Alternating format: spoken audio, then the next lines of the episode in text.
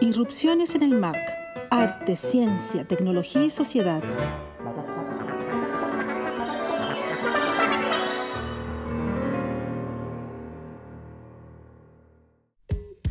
Hola, soy Alessandra Buroto, coordinadora de Media Macanilla del Museo de Arte Contemporáneo de la Universidad de Chile, y junto a Mónica Bate y Claudio Muñoz te damos la bienvenida a la vigésimo octava edición de Irrupciones en el MAC. Esta tarde liberamos nuestra conversación con el artista y curador alemán Carsten Stabenau, a la que quisimos sumar al artista chileno Nicolás Spencer, con quien estamos preparando la exposición Terra Australis Ignota, que tendrá lugar en el MAC durante este 2021. Y esto porque tras conocerse años atrás en el Festival Tsunami que se realiza anualmente en Valparaíso, Karsten y Nicolás han vuelto a conectarse en el marco de Ciudad Sintonizada, un encuentro liderado por Karsten que él concibe como una instancia de continuo proceso. En Tanet City han participado además la artista chilena Bárbara González, a quien Karsten le profesa una gran admiración por su exploración del espacio a través de su cuerpo y su voz, así como también Fernando Godoy, Cristian Espinosa y el propio Nicolás. Con esta experiencia mutua como antecedente, nuestros invitados de hoy pronto volverán a reunirse en la región de Magallanes, justamente a partir de Tai, para explorar junto a un equipo de artistas y científicos las resonancias sensoriales,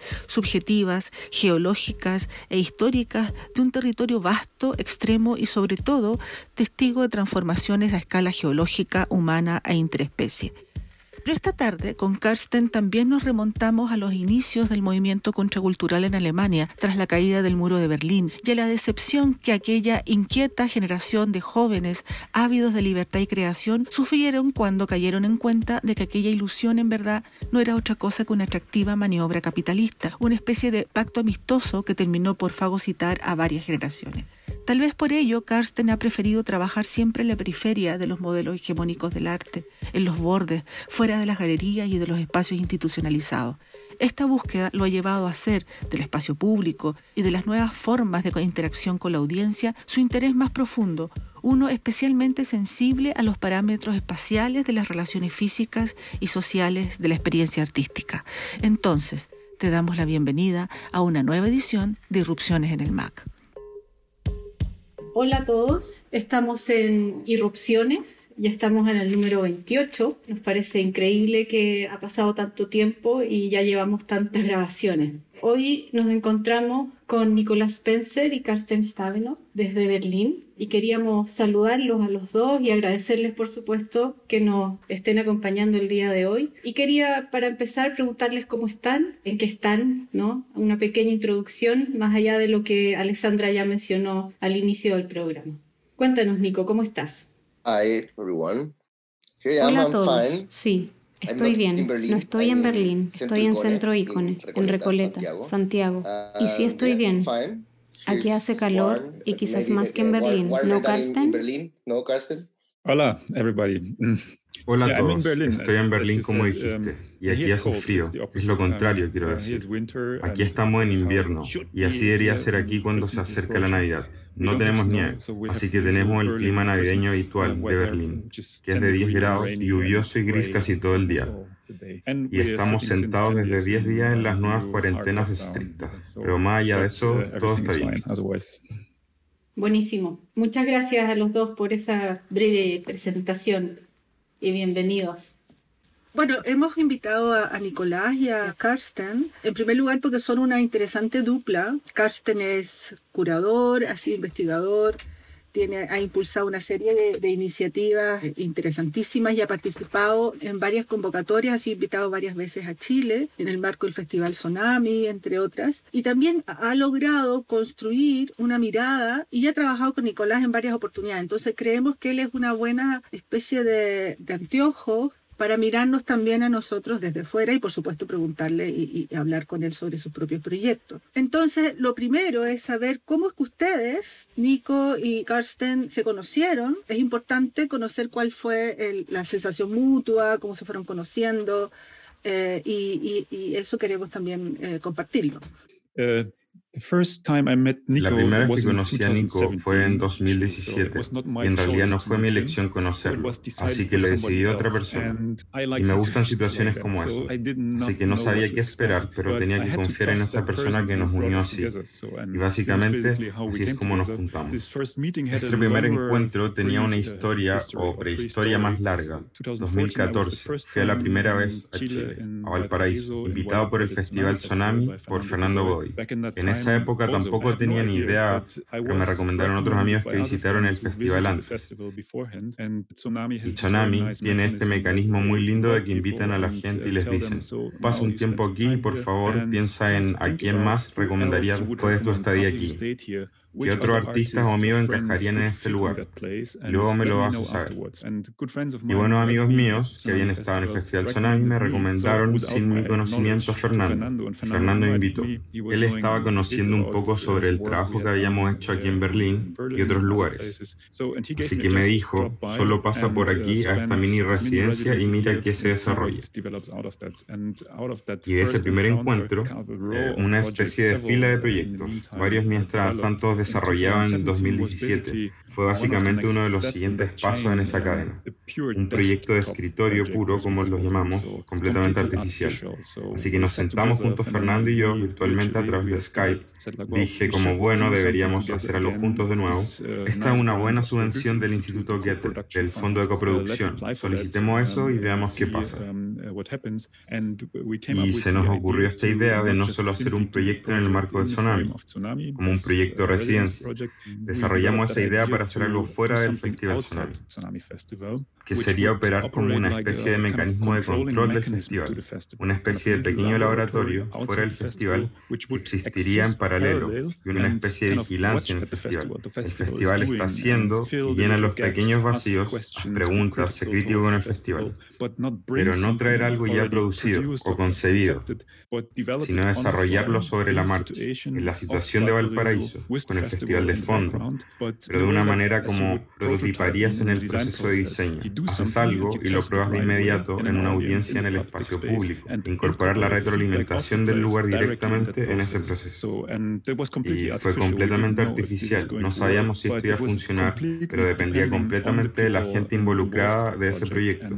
Vendríamos con tres artistas de Europa y Fernando vendría con tres artistas de Chile. Ese grupo se reuniría por primera vez e iniciaría este procesos juntos. Y Nico fue uno de ellos a quien Fernando propuso. Y confié ciegamente en Fernando porque experimenté el trabajo de Tsunami varias veces de antemano. Quedé muy impresionado hasta esa fecha, cómo estaban trabajando y operando. Y eso realmente resonó conmigo, así que confié totalmente en eso. Sí, es cierto. Así fue como nos conocimos, de esta manera artificial. Pero también me gusta esta forma de conocernos. Es como cuando vas a ver una película y no sabes qué película vas a ver y luego no tienes expectativas ni proyecciones. Así que estás abierto a lo que va a pasar. También la forma en que Karsten y Fernando nos proponen trabajar allí es como, ven, ven, nos vemos y veamos qué pasa.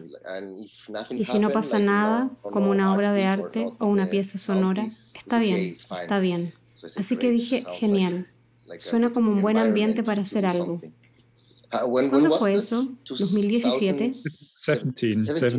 2017, sí. Recuerdo que incluso vendría más tarde porque estaba atrapado en Cabo de Hornos, creo. ¿No es así? Para ese momento yo no sabía nada de los proyectos de Nico que estaban haciendo allí o solo un poco y de esa región. Así que estábamos sentados en Valpo esperándolos y ellos simplemente estaban allí en el faro, atrapados por el viento y la tormenta porque el barco no partía. Llegué completamente maloliente y con barba. Sí, esa fue tu, tu odisea de Cabo y ese faro increíble que nos contaba.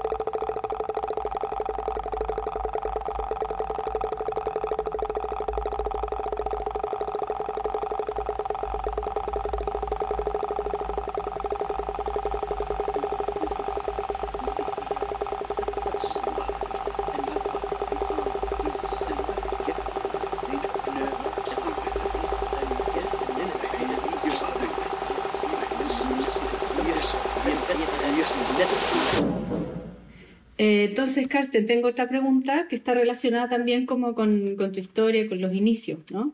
Queríamos saber cuándo comenzaste tu estudio, tu interés más bien en el sonido como materia de creación y queríamos saber en ese contexto también si hay alguna, alguna circunstancia particular que te haya llevado a trabajar en eso, quizás familiar o algo, alguna cuestión histórica, estudios, etcétera. Not really.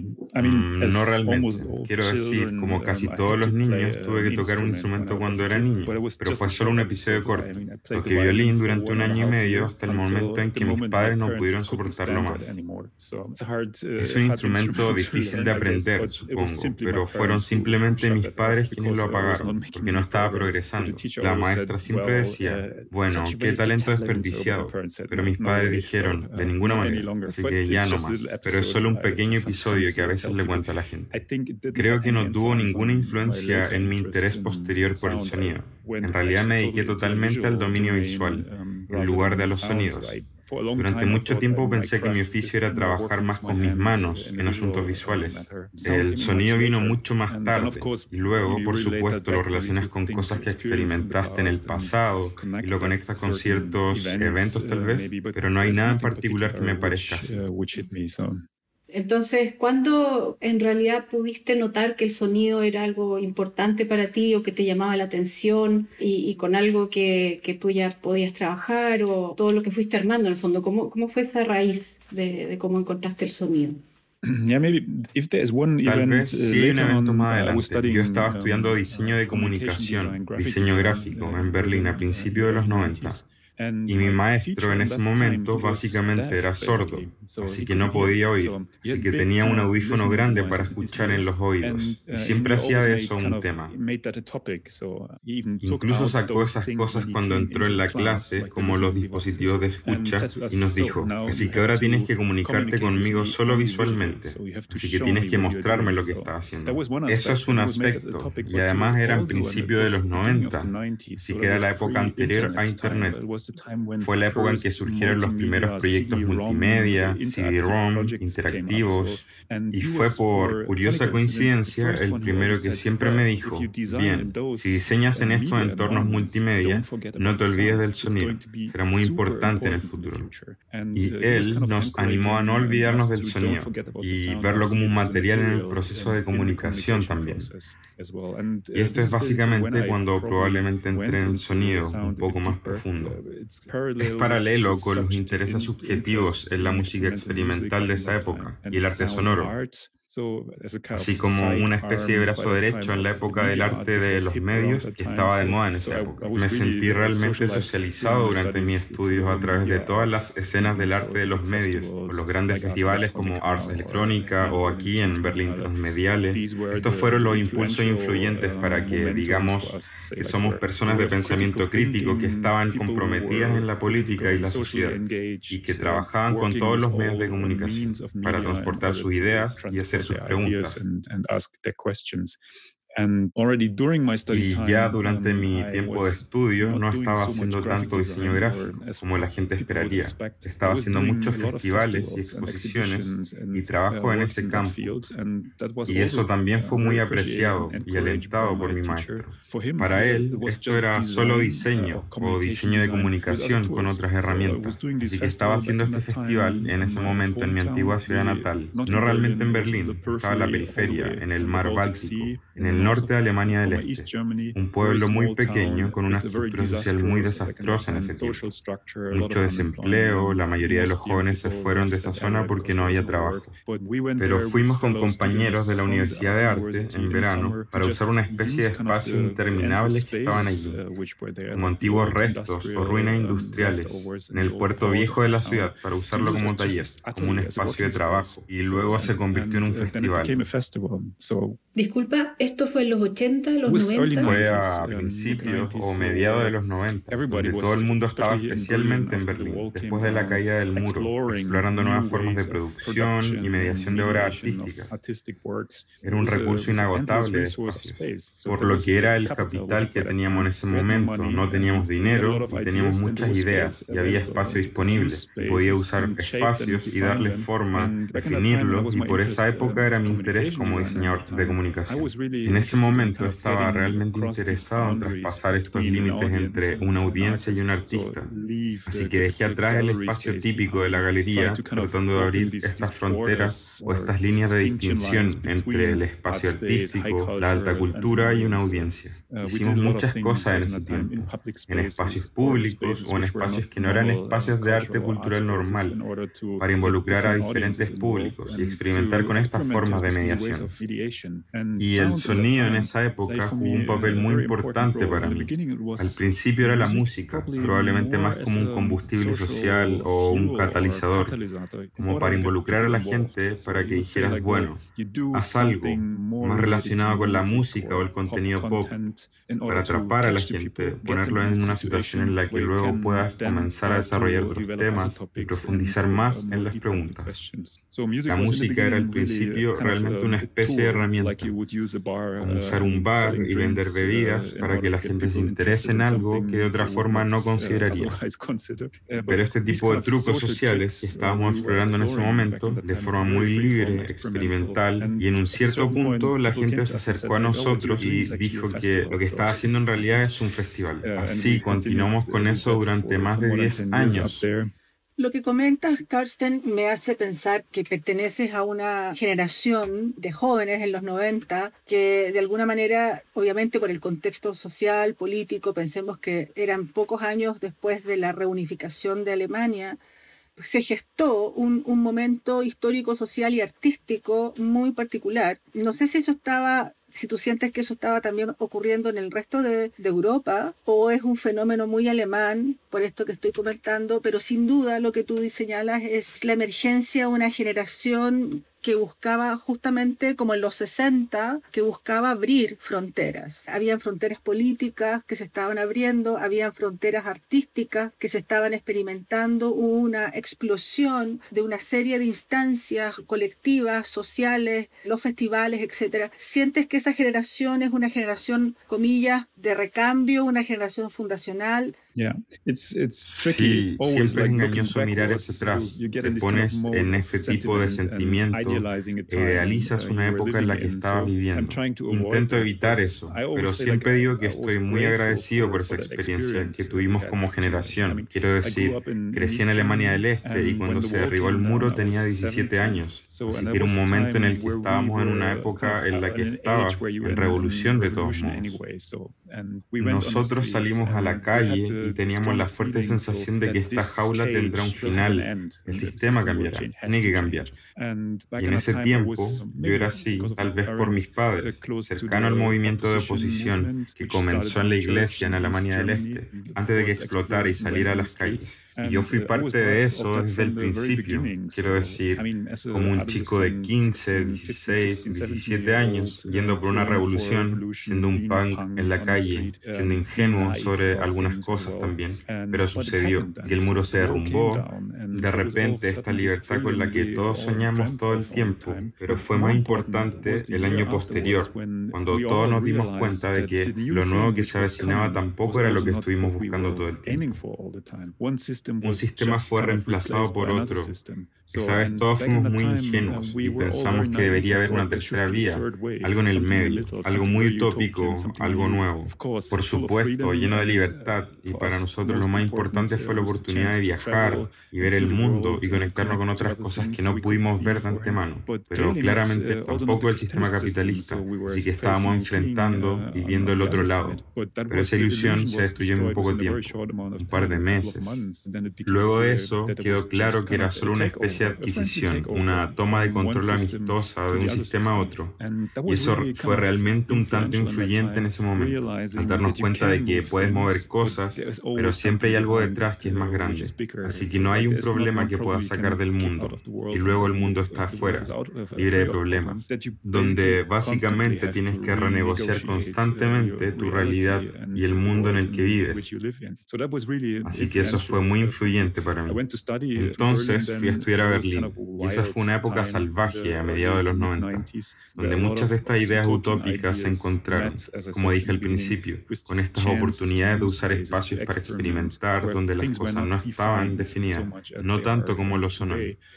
También hubo mucha ingenuidad y muchos fracasos, pero estábamos aprendiendo haciendo cosas, así que era menos concepto. Hoy todo se trata de los conceptos. Tienes que hacer un buen plan, probablemente obtengas un financiamiento y entonces puedes hacer tu proyecto. Lo que estábamos haciendo básicamente era crear un mundo dentro de la pequeña burbuja que nos rodeaba, de la manera en que queríamos que fuera, en un sistema social, en una especie de acuerdo social con las personas con las que estábamos trabajando y que guiaban nuestros ideales en ese momento, pero simplemente hacían que sucedieran y que el tipo de burbuja, por decirlo así, como que el túnel se hizo cada vez más estrecho mientras crecíamos, por lo que el espacio a nuestro alrededor se encoge menos donde está disponible. En Berlín el tipo de centro se definió bastante rápido, bastante bien. Aburguesamiento lo llaman en estos días, como lo que pasa en lugares como ese.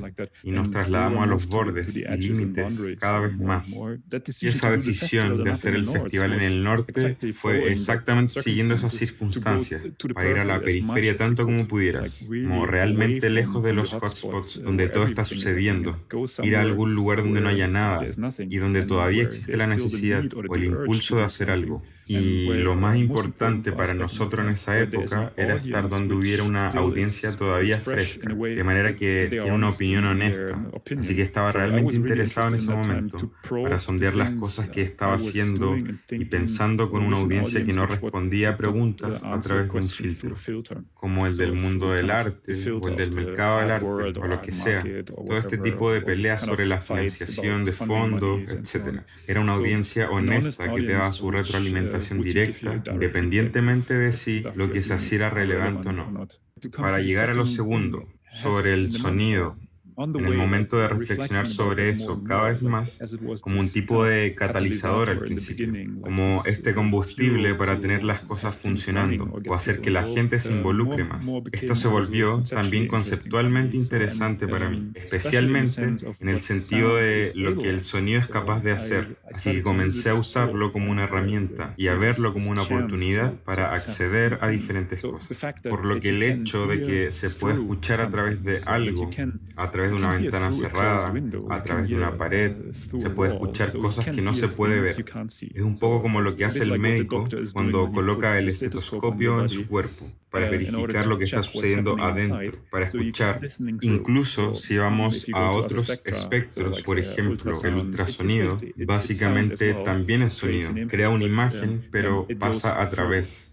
Entonces el sonido siempre es algo físico, porque al final son solo vibraciones del aire. Puede ser muy físico cuando te paras frente a un altavoz de graves. Realmente te sacude, pero también como las pequeñas vibraciones que te mueven en cierto modo y te tocan. Esto también está muy ligado a lo social. Uh, Podría decir que es acerca de la comunidad. El sonido genera algo. Se pueden usar todos estos términos uh, descriptivos del sonido. Tal vez resonancia es un término clave en ese sentido Puedes sentirte cerca de la gente, experimentar algo juntos y comulgar. Este es un aspecto interesante sin que tengas que estar activo. Simplemente comulgas en resonancia mientras escuchas algo, por lo que estás escuchando lo mismo al mismo tiempo y resuenan de diferentes maneras, pero juntas. Pero el sonido, además de recibir o transmitir propiedades, es una de nuestras principales herramientas de comunicación. Para mí, cuando se empieza a hablar entre dos personas, este es el comienzo de cualquier tipo de acción política más consciente. Por lo que en el momento en el que le dices algo a otra persona, formula algo que tienes en tu mente, lo traduces al lenguaje, lo transmites y esa persona te entiende o no, ese es un momento crucial. También puedes usar el sonido para estar en desacuerdo, protestar para hacer ruido, por ejemplo. Puedes crear interferencia o disonancia y eso también es algo muy poderoso. Puedes, por supuesto, con la imagen crear disonancia o disgusto o interferir o protestar, pero el sonido, de nuevo, realmente entra, así que no puedes cerrar eso fácilmente. Y tal vez eso se conecte de nuevo a tu primera pregunta, como las primeras influencias. Tal vez como subconscientemente este tipo de poder que podría molestar a la gente, como cuando estaba uh, tocando el violín. Esto es algo en lo que estoy todavía interesado. Es una especie de um, responsabilidad y una herramienta que debes usar con mucho cuidado. Um, Pero me refiero a este alcance desde el tipo total de resonancia uh, hasta la disonancia total. Todo está en estos aspectos del sonido. Y es por eso que estoy súper interesado en eso. ¿Y por qué constantemente tengo eso como una segunda capa cuando pienso en las cosas? No que solo me expreso con el sonido, totalmente no, estoy más alejado del sonido total. Pero esta capa abstracta de traducción a un medio diferente está constantemente en mi mente uh, mientras hago las uh, cosas. Thank you, Carsten. Es una visión súper interesante sobre tu historia y sobre el sonido en general.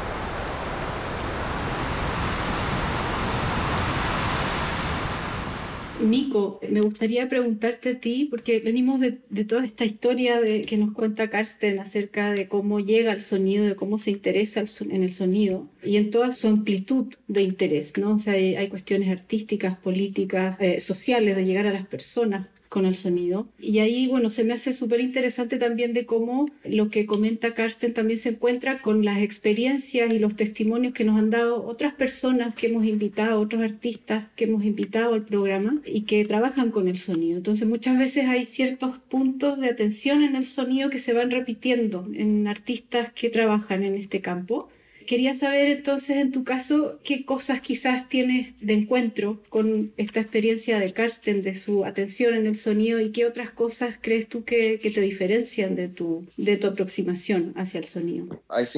Eh, Creo que la conexión con, uh, digamos, algunas herramientas como el sonido o las pinturas o algo no está realmente conectado.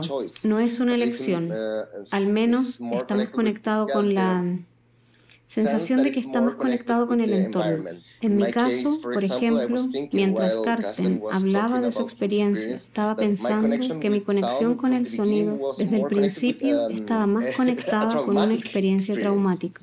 Como, no sé, empecé a cantar cuando era muy joven, como cuatro años, y mis compañeros me hacían bullying, gente que me intimidaba. O luego en la escuela, eh, está bien, tienes que tocar la flauta. Por supuesto, si estás temblando, estás teniendo una experiencia súper mala, el sonido es horrible. Desde entonces, realmente odio la flauta y creo que viene de esta experiencia traumática. Entonces, no podría decir que haya una conexión realmente buena con el sonido, pero ¿qué me conecta con el sonido? Creo que también es esta cosa que no se puede agarrar, que usa unas herramientas que, como dijo Karsten, atraviesa cosas pero al mismo tiempo que atraviesa, también puedes escuchar la pared, porque los sonidos cambian a través de la pared. Entonces, ¿es una herramienta o es un objeto o algún material que puedes usar de muchas maneras? Eh, no necesitas realmente un lenguaje, es más intuitivo. Realmente no es una elección, es más la herramienta uh, más útil o fácil de usar para comunicar cosas. Quizás tenga que ver también con la relación entre el sonido y el resto de los objetos que utilizas, ¿no? Porque en general es un artista súper polifacético en cuanto a materiales y materialidades. Entonces creo que hay una relación que es muy importante entre el sonido y los otros objetos que usas. Me refiero a que haces algunos diálogos entre ellos eh, y nada, pues además puedo ver que hay un aspecto que es único en tu forma de entender el sonido. Mm, sí, eso podría ser posible. Pero creo que las materialidades, no sé si es realmente importante para mí. A veces lo uso más como una forma de llamar la atención o como una estructura enorme. Es así como el gag de Monty Python, que traían la máquina que hace beep y es una máquina enorme que al final hace beep. Súper importante la máquina, pero no importa el beep. Este tipo de cosas, creo, es algo que pone el sonido más allá de la herramienta, el sonido y el objeto que produce el sonido. Tal vez sea una forma tonta de llamar la atención. Es como un objeto funcional. Sí, pero la función es hacer beep. Karsten, como curador, eh, ¿qué piensas de este desarrollo que plantea Nico? ¿Qué escuchas de su trabajo artístico? Uh, el trabajo de Nico en particular, como dije, no lo conocía antes de conocernos, um, pero con su propuesta durante el proyecto Art of Listening en Valparaíso me sorprendió totalmente. Me refiero a todas las propuestas, todo el trabajo estaba lidiando con el sonido. El sonido jugó un papel. A veces era solo una especie de químico dentro de la obra, pero no se trataba solo del sonido, se trataba básicamente de aspectos centrales de la vida social de Valparaíso él era una especie de lupa acercándose con su proyecto y dando a las personas invitadas la oportunidad de relacionarse en estos momentos. A veces el sonido era algo así como un gran crescendo de algo. Otras veces era algo muy mínimo en el fondo pero era usado o elegido conscientemente, pero también pudo haber sido completamente silencioso o sin sonido. No se trataba de eso. Y esto es lo que me gusta de su trabajo. Me refiero también al grupo de trabajo que ha realizado en Tierra del Fuego. No se trata del sonido, sino de fuerzas. Se trata del medio ambiente, de estar expuesto a eso con todos los sentidos, como con el olfato, con la audición pero también con las presiones históricas y políticas que puedes ver, sentir y saborear allí. Así que el trabajo o los trabajos que conozco de Nico son siempre para involucrarte en esa situación de alguna manera como para arrastrarte de una manera de la que no puedas escapar. Y esto es algo que realmente me gusta, quiero decir. ¿Cuál es nuestro trabajo en general como productores o artistas? Todos esperamos este tipo de cambio leve de perspectiva que podemos provocar, como si hiciéramos algo para sacar una audiencia o una especie de audiencia accidental fuera de la posición normal de observación, o ceguera total o lo que sea. Intentamos con nuestro trabajo hacer que la gente sea consciente de las cosas que normalmente pasan por alto y desplazar su atención. Y esto es lo que el arte puede hacer, como este tipo de poderes transformadores que puedes crear. La mayor parte del tiempo no funciona, pero hay momentos en los que con el sonido puedes tener eso. Si te pone a la piel de gallina en los brazos o alrededor de tu cuello, obtienes este tipo de desencadenantes emocionales muy fuertes con muy poco. Esto es lo que me gusta en ese campo, que puedes tener algo que no es una gran cosa completamente invisible, pero que puede desencadenar emociones o cambios muy fuertes.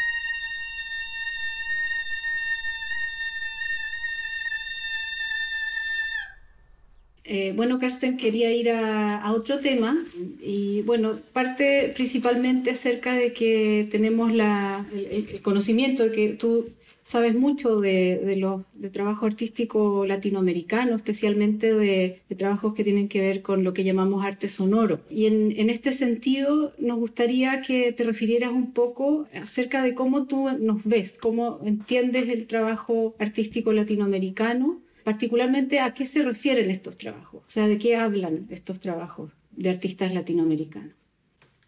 Yes, of course. In, in times of eh, technical por supuesto, en tiempos de reproducción técnica o en Internet también, se puede decir que uno tiene acceso a todo, a todo lo que está en línea o grabado o lo que sea, documentado en video. Sí que como curador o productor deberías estar informado de lo que sucede en todas partes, pero tengo que decir que no soy ese tipo de persona que investiga tanto de antemano en ese nivel, especialmente cuando se trata de producción artística me relaciono totalmente a esa experiencia directa. Así que para mí esto es clave porque con el sonido en particular no es solo el espectro que puedes escuchar, hay mucho más uh, e incluso si está muy bien grabado, nunca capta cuál es la intención real del uh, artista.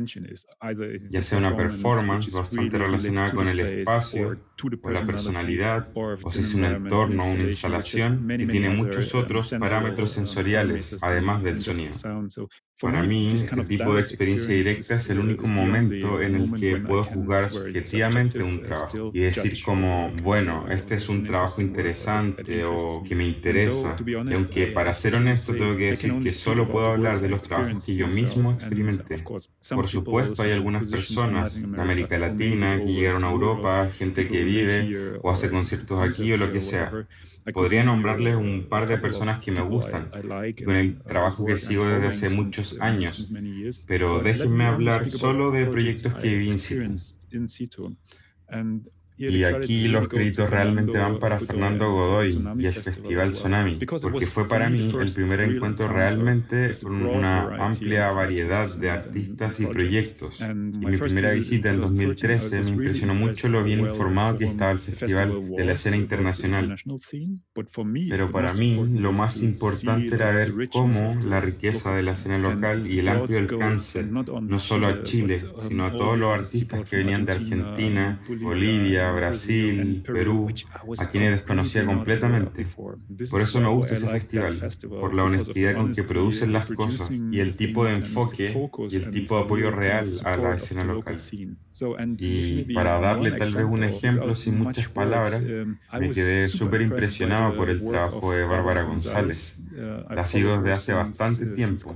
Además, ella también fue parte de este proyecto Acts of Listening, elegida por Fernando en esa ocasión. Y cuando cuando me envió su sitio web y su documentación, no estaba completamente seguro si ella encajaría en ese contexto, en ese grupo, y si esto funcionaría en absoluto. No es que sus trabajos no estén bien documentados, sino que en ese caso en particular le falta mucho, por lo que no transporta lo que realmente está haciendo.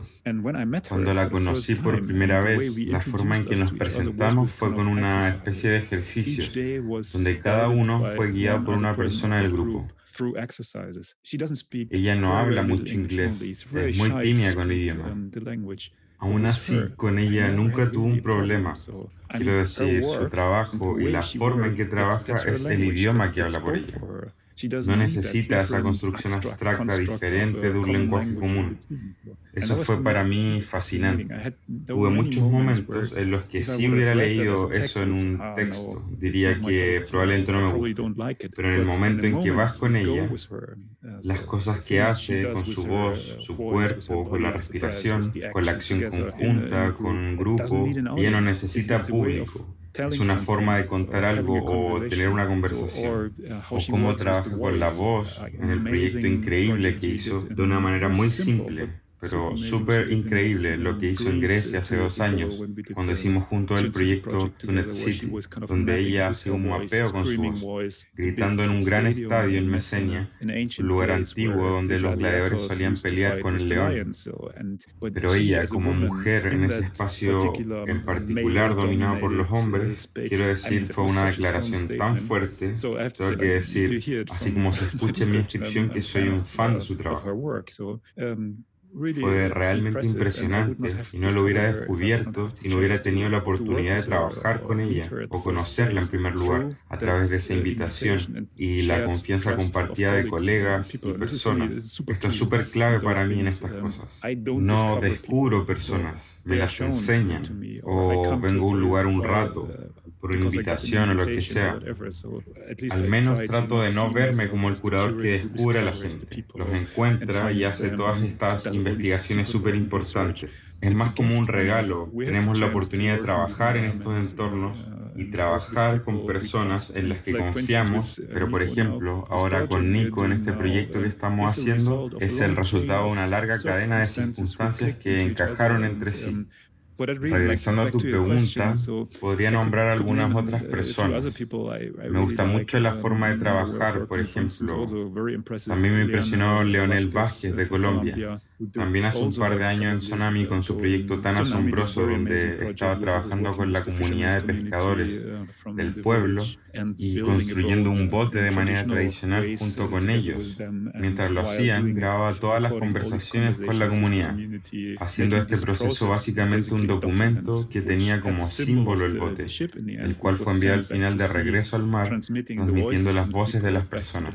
pero no estoy seguro en ese caso si el bote fue realmente el resultado o la obra de arte. Fue principalmente el proceso de interactuar con las personas, usando el lenguaje, el sonido, incluso el sonido de la creación del objeto como metáfora de todo el proceso. Así que me alegro por estas oportunidades de conocer a esas personas, pero no diría que sé mucho más sobre otros artistas latinoamericanos. Más bien es a través de conocerlas, teniendo la oportunidad de viajar, de ver cosas, de estar expuesto y que estas cosas se junten. No sé, hay gente mucho más alfabetizada que conoce muchas cosas, vienen sabiéndolo todo, llegan a ti sin querer aprender más de ti, uh, ya lo han visto todo desde la distancia, solo confirman lo que sabían de antemano. No estoy tan interesado en eso, así que prefiero decir, no sé nada, así que vengo y estoy dispuesto a descubrir. Tengo mucha curiosidad por sorprenderme.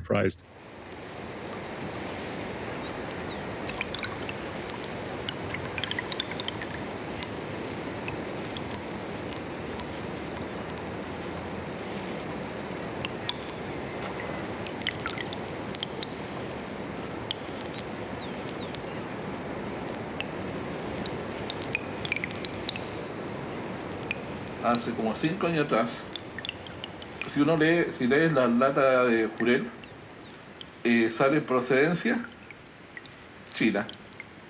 Esos Jurel no son chinos. ¿Ah? Esos Jurel estaban frente a Talcahuano, ¿no es cierto? Y los buques estos se metieron, arrasaron con todo el Jurel. ¿ah? Lo enlataron en el mismo buque, le pusieron la etiqueta, ¿no es cierto?, para venderlo en el mercado de acá. O sea, jurel chileno, ¿no es cierto?, capturado por los chinos y vendido a los chilenos. Y lo más triste, que un jurelito de este porte que no alcanza a desovar. Uno de los proyectos de, de, Karsten es Ciudad Sintonizada, que realiza en Berlín, pero también en otras ciudades, en otros espacios. Un proyecto al cual también ha invitado varios artistas latinoamericanos, por supuesto europeos, y varios chilenos que han participado. Ya los ha mencionado Karsten, entre ellos Fernando Godoy, Cristian Espinosa, la misma Bárbara González, Nicolás Spencer. Y este es un proyecto que viene desarrollando Karsten desde hace un tiempo y queremos saber, Karsten, en qué consiste, cuál fue el contexto en que se origina y en qué momento está Ciudad sintonizada actualmente.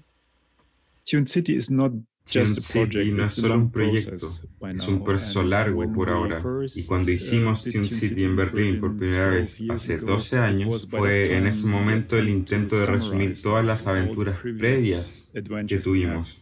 Eso fue trabajando con artistas y procesos artísticos en torno a la ciudad en los espacios públicos y en el contexto social de la ciudad, cuestionándonos como artistas cuál es nuestro rol o nuestra responsabilidad o propósito. Luego estaba el interés particular por el sonido como herramienta, como realmente el nivel en que el sonido se convierte en una herramienta de construcción. Y por supuesto queríamos unir más que los mundos habituales que se encuentran en el contexto artístico, extendiendo eso también a un discurso científico. Así que realmente fue un proyecto de escritorio en esa época, concebido muy artificialmente, pero intentamos combinar todo lo que nos interesaba de antemano y unir todos estos cabos sueltos. Un factor importante fue trabajar con la ciudad como material estético, así que no podemos, sobre todo como artistas, solo quejarnos de que los espacios para el arte se están achicando o comercializándose somos parte de ese juego.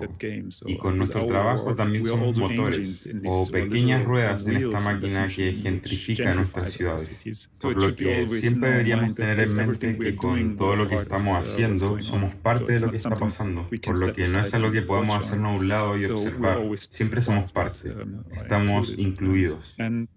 En resumen, um, allá por el 2008, uh, la primera Tune City fue una gran reunión de personas que no se conocían antes, artistas sonoros, científicos de diferentes campos como la ciencia cognitiva a la física y los estudios sonoros, uh, pero también profesionales como arquitectos, urbanistas, gente que piensa en los espacios y lugares en los que vivimos juntos y sobre todo porque observamos en ese momento que en esos campos el sonido jugaba un papel muy marginal. Así que dijimos, sabemos desde nuestra perspectiva sobre los poderes del sonido, intentemos hacer un puente, solo como un intento de iniciar un discurso o comunicación entre los campos. También muy ingenuo por ese tiempo, pero también fue una época en la que los estudios de sonido apenas estaban surgiendo. No había tantos libros sobre estos temas. Los libros detrás de mí son solo libros relacionados relacionados con el tema del sonido y la arquitectura. Todos se publicaron en los últimos 10 a 12 años, básicamente. Hay muchas cosas que sucedieron desde entonces. Pero en ese momento fue la primera reunión de tanta gente en un lugar discutiendo esos temas. Y lo que dijimos desde el principio fue, no solo queremos tener un discurso y quizás algún proyecto artístico aparte de eso, Queremos abordar los temas a través de los espacios reales situaciones donde son relevantes. Digamos que cuando hablas de sonido en el espacio público, entonces tienes que hacerlo en el espacio público. Organizamos todas las partes y aspectos de las conferencias de Tune City en los lugares donde los temas de cada día eran relevantes. Produjimos una gran cantidad de trabajos artísticos, conciertos, intervenciones, instalaciones de acuerdo con eso, en las mismas situaciones que las ilustraciones directas o pruebas de concepto. No solo se habla de, digamos, MUSAC, la música horrible de centro comercial, sino que se usa realmente todo un centro comercial como sistema de sonido. Este tipo de cosas es las que experimentamos y probamos. Así que Tune City tiene en primer lugar un enfoque muy site-specific hacia la mediación o producción de conocimiento, podría decirse. Nunca se pretendió que se convirtiera en un festival o algo que sucediera anualmente, pero nos fijamos después de la primera edición que había mucho interés de mucha gente desde dentro de esos grupos de interés, pero también como una audiencia general. Dijimos si existe la posibilidad de continuar con esa idea en un ambiente o un espacio diferente donde hay otros problemas, otras preguntas, entonces sería interesante continuar con eso, pero no como una franquicia, un festival o algo que llevas a otro lugar. Era más importante para nosotros decir, bueno, eh, si hay un grupo en una ciudad o región diferente trabajando estos temas y les gustaría desarrollar más esas ideas, estaríamos muy interesados en hacerlo juntos, porque queremos avanzar más con las preguntas, pero debería ser relevante en el lugar. Y básicamente la institución anfitriona se convertiría en un actor de eso. Y lo hicimos un par de ediciones en diferentes entornos, donde lo que se volvió más importante para mí fue el hecho de que se hizo más pequeño. Quiero decir, si comienza un festival o algo similar, siempre es fácil crecer y casi la única oportunidad de hacerlo es extendiéndose para obtener más financiación, más público, más alcance lo que sea. Y esta es la única forma que parece ser apreciada por los fondos y demás. Tienes que establecer esta estructura para ser más sostenible y continuar con tu trabajo, pero terminas convirtiéndote en una institución, por lo que constantemente estás escribiendo solicitudes o informes, ya no puedes salirte de esa máquina. No terminas con un proyecto y tienes que comenzar con el siguiente para mantener el flujo. Y siempre lo encontré muy limitante, trabajar con estos horarios súper ajustados, eh, sentí que mi capacidad para pensar fuera de la caja y crear cosas nuevas me la estaban quitando, mientras que tenía que cumplir con esas cosas. Y trato de construir ese mecanismo en el desarrollo de Tune City que pueda evitar eso. Podría volverse muy pequeño si el contexto donde está sucediendo pide algo pequeño, algo íntimo. Puede ser más grande en el lugar donde tienes que involucrar a diferentes audiencias y hacer algunas cosas que atraigan a más gente, pero solo también para tener un lado de eso, una cosa muy concentrada, que es realmente productiva, por lo que no solo presenta, sino que también produce cosas. Este para mí es el aspecto más interesante de Tune City y que hasta ahora sigue siendo, uh, digamos, el empujón para mí, porque tengo la sensación de que todavía puedo controlar eso, uh, que puedo controlar el tamaño.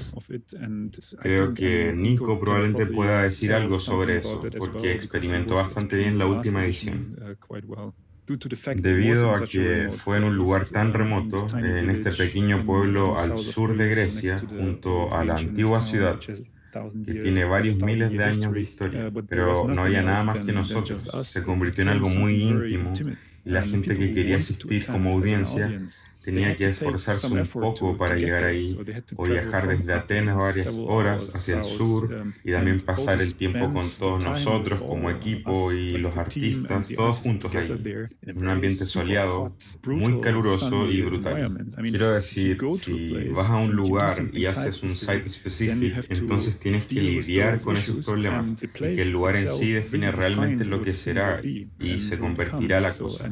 Tenemos que improvisar mucho, no todo funciona cuando estás afuera de la seguridad de la ciudad, del museo o de la sala de teatro. Tienes que improvisar, pero no de una manera barata, sino que más en el sentido de aprendizaje. Es decir, la improvisación en la música no es solo tocar. Un improvisador necesita escuchar con mucha atención lo que los demás están haciendo y tiene que tener habilidades para poder improvisar. Me gusta este aspecto de la improvisación como aprendizaje, en que eres lo suficientemente valiente como para saltar a algo que no has hecho antes, algo completamente nuevo y puede salir mal, pero también puede ir a un siguiente paso. Así que Tune City es para mí este laboratorio donde sé lo que puedo hacer, lo que he hecho en términos de producción o como curador. Conozco mis habilidades para unir a la gente o lo que sea. Conozco mis puntos débiles, pero entrar en una situación así es completamente nuevo. Te desafía constantemente a reaccionar, a hacerlo de una manera nueva y de esa manera no puedes caer en este bucle de repetir cosas o hacer trucos. O sea, haces trucos, seguro que sí. Igual como un músico que hace trucos para impresionar a su audiencia. Pero este mecanismo que obliga a los productores a reinventar constantemente, eh, este es el aspecto más bello para mí de Tune City. Y aparte de todo, las preguntas de contenido y temas que tratamos en ese marco, lo que ahora es bastante amplio, no solo como era el principio, el sonido y la arquitectura. En Grecia, por ejemplo, nos adentramos completamente en el aspecto de la política de la escucha. ¿Qué significa comunicarse? Y la palabra se convierte en sonido y escuchar se convierte en una actividad que ha cobrado relevancia. Así que, volviendo al principio, Tune City es algo muy site-specific y obliga a un cambio constante de formato. Básicamente, no volvería a decir esto es un festival, es más una especie de taller extendido una forma de aprender juntos donde artistas y pensadores y la audiencia se encuentran en el mismo nivel, donde estamos juntos y no hay distinción normal entre la audiencia y el artista o performer, donde realmente existen todas las oportunidades que podríamos dar para hacer que la gente se encuentre al nivel de la vista. Esto es lo que me gusta de Tune City. Hasta ahora no hay una nueva Tune City planificada, pero muchos de los proyectos paralelos que estamos haciendo en este momento momento están básicamente relacionados con las mismas preguntas. ¿Cómo unir a las personas en un entorno que genera preguntas, que nos saca a todos de nuestras condiciones normales y nos obliga a reaccionar ante ellas de una manera diferente a como solíamos ser? Gracias, Karsten, por tu respuesta. Para terminar, porque se nos está cortando un poquito el tiempo, lamentablemente, quería preguntarles a los dos acerca de cómo ven la relación entre Tune City y Terra Ignota, el proyecto de, Nicolás, y qué también esperan del futuro. Ustedes van a estar en, prontamente en Magallanes trabajando juntos. Y nada, ¿cómo proyectan un poco esta relación en su creación? Creo que algo que nos conectó fue conectar la um, experiencia entre Tanet City y nuestro próximo proyecto Terra Ignota. Fue como la forma en que trabajamos en Tanet City que de alguna manera está usando el territorio y también teniendo la libertad de trabajar de una manera orgánica.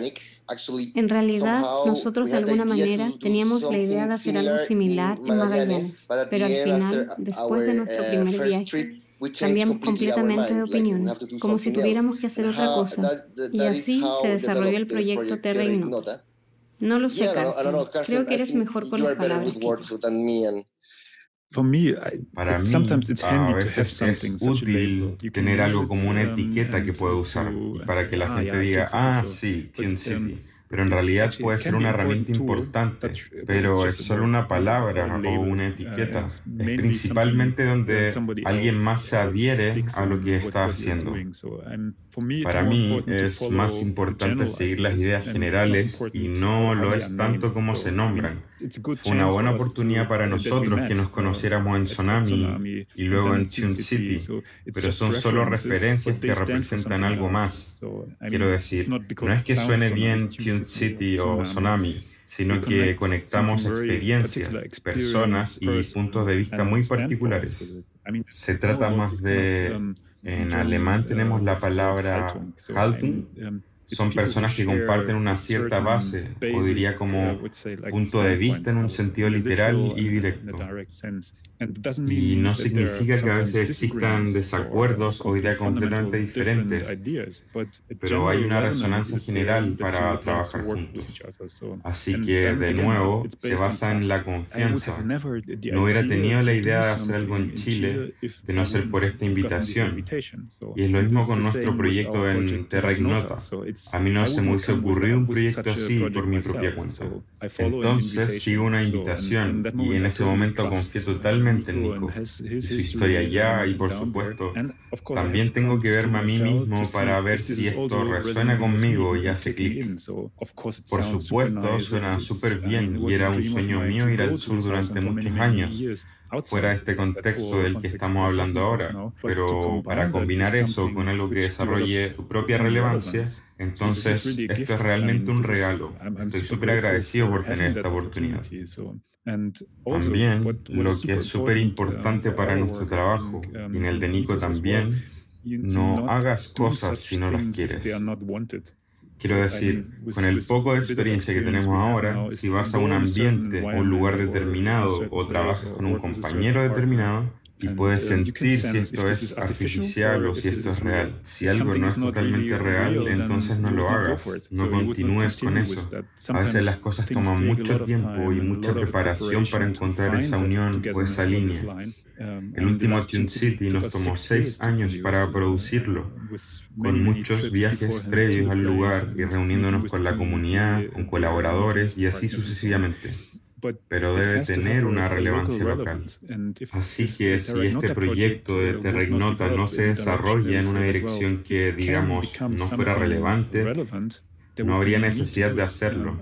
Quiero decir, es agradable ir allá, pero sería solo un turista. Um, Así que si básicamente no sale nada significativo de esto, no tengo por qué mantener ese proyecto vivo artificialmente. Esto es lo que sucede a menudo, es decir, solicitas financiamiento, lo tienes y tienes que hacer el proyecto. Existe no una especie de terreno común. Eso fue muy especial desde el principio uh, y estuvimos de acuerdo en esta idea básica de que comenzamos desde cero del principio, sin tener una gran postulación de antemano y todo eso donde simplemente vemos quién se une y quién realmente hace este esfuerzo para dar el primer paso, qué surge de eso y ver quién permanece después de estas primeras experiencias y dejar que crezca parte por parte con mucho cuidado, que surja de esa experiencia, de esa situación y desde el lugar. Si eso se detiene en un cierto punto porque nos damos cuenta que no está funcionando o es artificial o no tenemos nada que decir o agregar, entonces ciertamente nos tendremos que salir de ahí. Quiero decir, este es un gran tema en el que podríamos entrar ahora. ¿Cuál fue el primer detonante del proyecto? El gran aniversario de Magallanes, que no es algo para celebrar toda la historia colonial, mi perspectiva, mirando de nuevo desde Europa y hacia América Latina. ¿Cuál es mi victimización para llegar y hacer algo ahí? Todas estas cuestiones las estamos discutiendo desde el principio. El proyecto TAI sería un desarrollo muy natural de mi trabajo con Tune City u otros proyectos como Act of Listening, que básicamente comenzó en Tsunami. Este enfoque tipo site específica a pequeña escala, que se centra en primer lugar en encontrar nuevas formas de producción, producción de conocimiento y comunicación, menos sobre la audiencia. La audiencia entra en una segunda capa cuando las cosas necesitan ser evaluadas, probadas o verificadas, como retroalimentación a la relevancia de las cosas que estamos haciendo. Creo que el proyecto es, ante todo, una reunión de personas con ideas afines, pensadores, artistas, investigadores, en un entorno particular que los obliga a todos a cambiar su hábitat o perspectiva tradicional, porque la situación está tan cargada en muchos sentidos. para mí la conexión está ahí. Me gusta ese modo de trabajo, en donde los mecanismos pueden contraer al grupo en un ambiente muy íntimo, donde puedes compartir sin la presión de estar expuesto a una audiencia o lo que sea. No encuentro las palabras adecuadas en este momento, pero es al menos lo que tomé de mi primera experiencia allí con Alfredo Prieto, Nico y Eric en ese momento del primer viaje. Se construyó un rápido interés entre nosotros en la forma de ver el lugar, percibir el lugar, y solo en la segunda y tercera capa las cosas hicieron clic.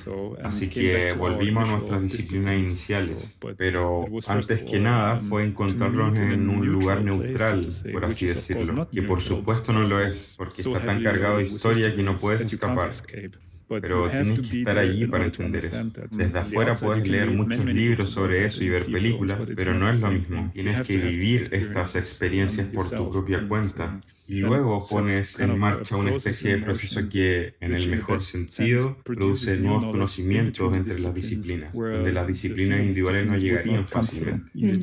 Eh, muchas gracias, Karsten, por, por todo lo que compartiste con, con nosotras aquí en el, en el programa. Esta fue nuestra primera experiencia bilingüe. Esperamos que haya sido de tu gusto todo esto, esta aventura que, que hicimos en este capítulo número 28. Y, y, nada, agradezco de nuevo a ti, agradezco también a Nicolás, que se tuvo que ir corriendo hace unos momentos. Y esperamos que prontamente nos puedan acompañar para hablar también más en profundidad de esta relación que tienen, relación creativa. Muchas gracias.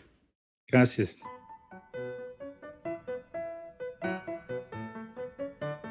Irrupciones es producido por la unidad Media Mac Anilla del Museo de Arte Contemporáneo de la Universidad de Chile. Conducen Mónica Bate y Alessandra Buroto. Sonido Claudio Muñoz.